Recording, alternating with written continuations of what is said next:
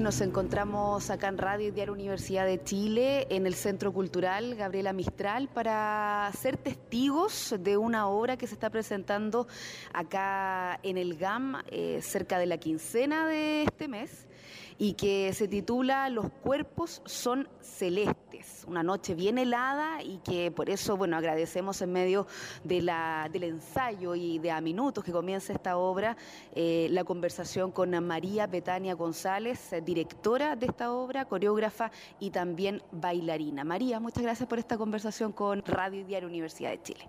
Gracias a ustedes, encantada de poder conversar un poco contigo.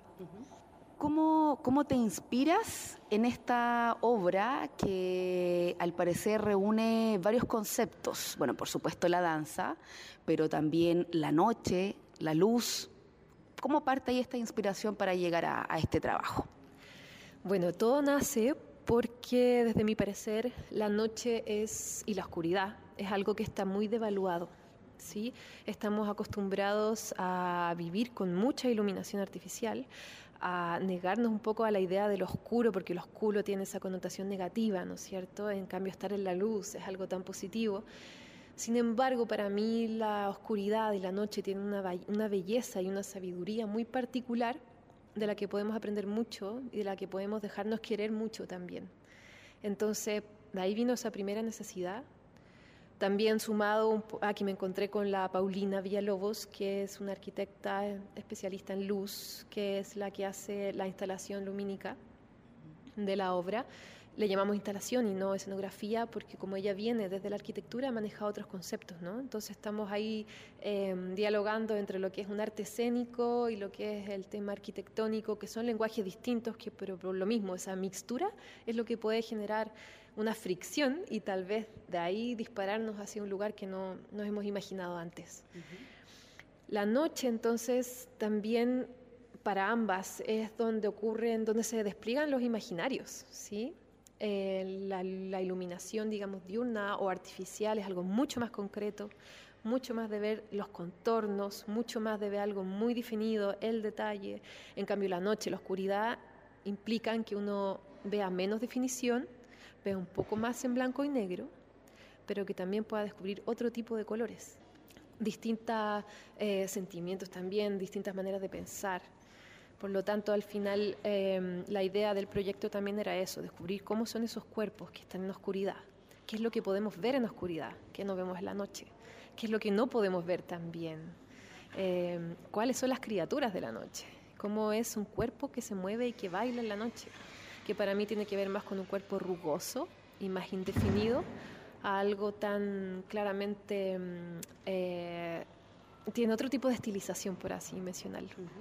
Y aquí también hablamos de, parte del trabajo de ustedes con la poesía de Gabriela Mistral y esta noche andina. ¿Cómo se cruza ese trabajo de Gabriela y en esta mezcla de rescatar eh, la oscuridad y lo que nos depara también en, ese juego, en esa magia?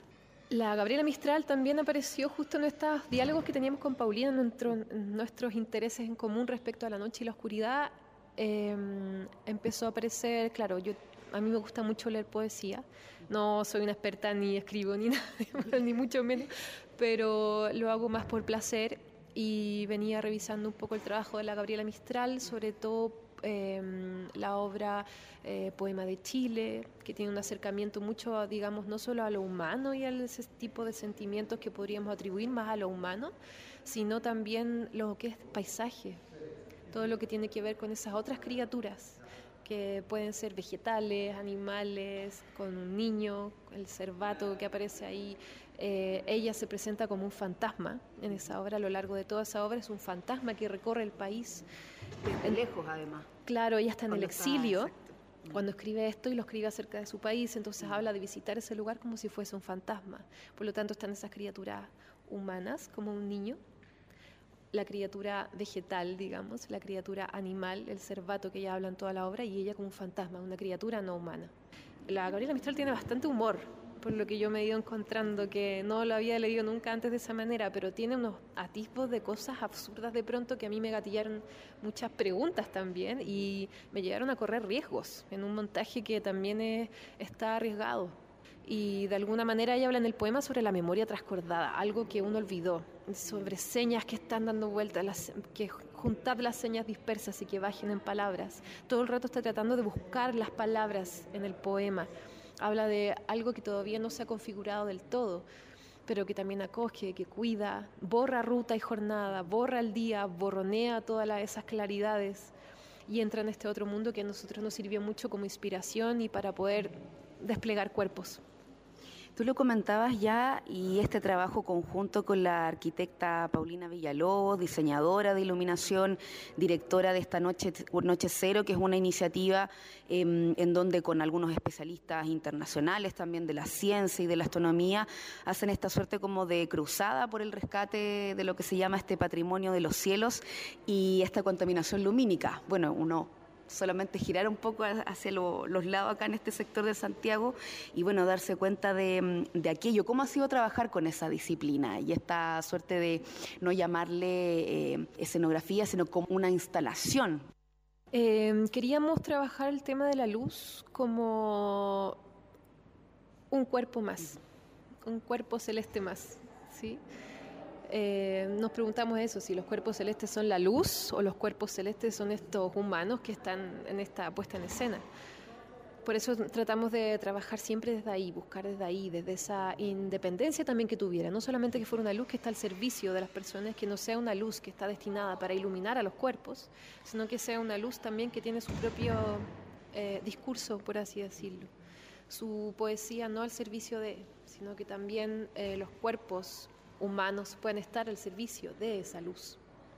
Esa ha sido un poco la búsqueda y que también ha generado fricciones, como te comentaba, por este desafío de trabajar em, entre dos disciplinas que yo no había trabajado con arquitectura antes. No manejo ese lenguaje y ella tampoco había trabajado con artes escénicas, por lo tanto, ella siempre, Paulina, siempre me habla de este experimento, ¿no? Es un laboratorio para ahí ver qué explota, eh, que no pasa nada, que, que puede bullir. ¿Y cómo, cómo ha sido entonces esto, estas ya presentaciones, como lo decía, de un estreno que me contabas tú, un, como una suerte de preestreno con un público bien especial y que luego en estas últimas, estos últimos días ya han tenido con el público en general? La reacción del público muy diversa. Hemos tenido también público muy diverso muy disciplinario, de distintos grupos etarios, han venido niños, han venido personas de la tercera edad, eh, público general, em, por lo tanto también los comentarios muy diversos. Em, gente que se queda dormida, gente que, sale, gente que sale molesta, gente que está absolutamente cautivada, gente que sale riendo, gente que sale indignada. Eh, caja de Pandora, te puedo mm. decir. Eso es todo lo que te puedo decir. un poco. el objetivo, ¿no? sí. De hacer ese juego. Tengo la sensación, y aquí me voy a poner quizá un poco más esotérica o mística, pero de que mm, en la medida en que uno ha podido cuestionarse o ver cosas que no sean necesariamente de este mundo, puede entrar más fácilmente en el trabajo. Si uno tiene ganas de volar, eh, creo que puede entrar un poco más en, el, en la propuesta con la cual nos estamos arriesgando también los vamos a invitar a volar, de hecho, concretamente. Eh, los vamos a, invitar también a encontrarse con una manera de hacer poesía particular, un prelenguaje, antes de que bajen las palabras, antes de que se configure la danza perfecta, antes de que se configure la palabra como la conocemos, rapean a la Mistral, rapean el poema, siempre en esta idea del, del, prelenguaje, por lo tanto, desde la idea de volar, de la idea del oscuro, de la iluminación y de este mm, eh, rap prelingüístico, que ya suena todo junto, eh, un mundo particular, supongo, es que puedo yo invitarlos a entregarse al imaginario.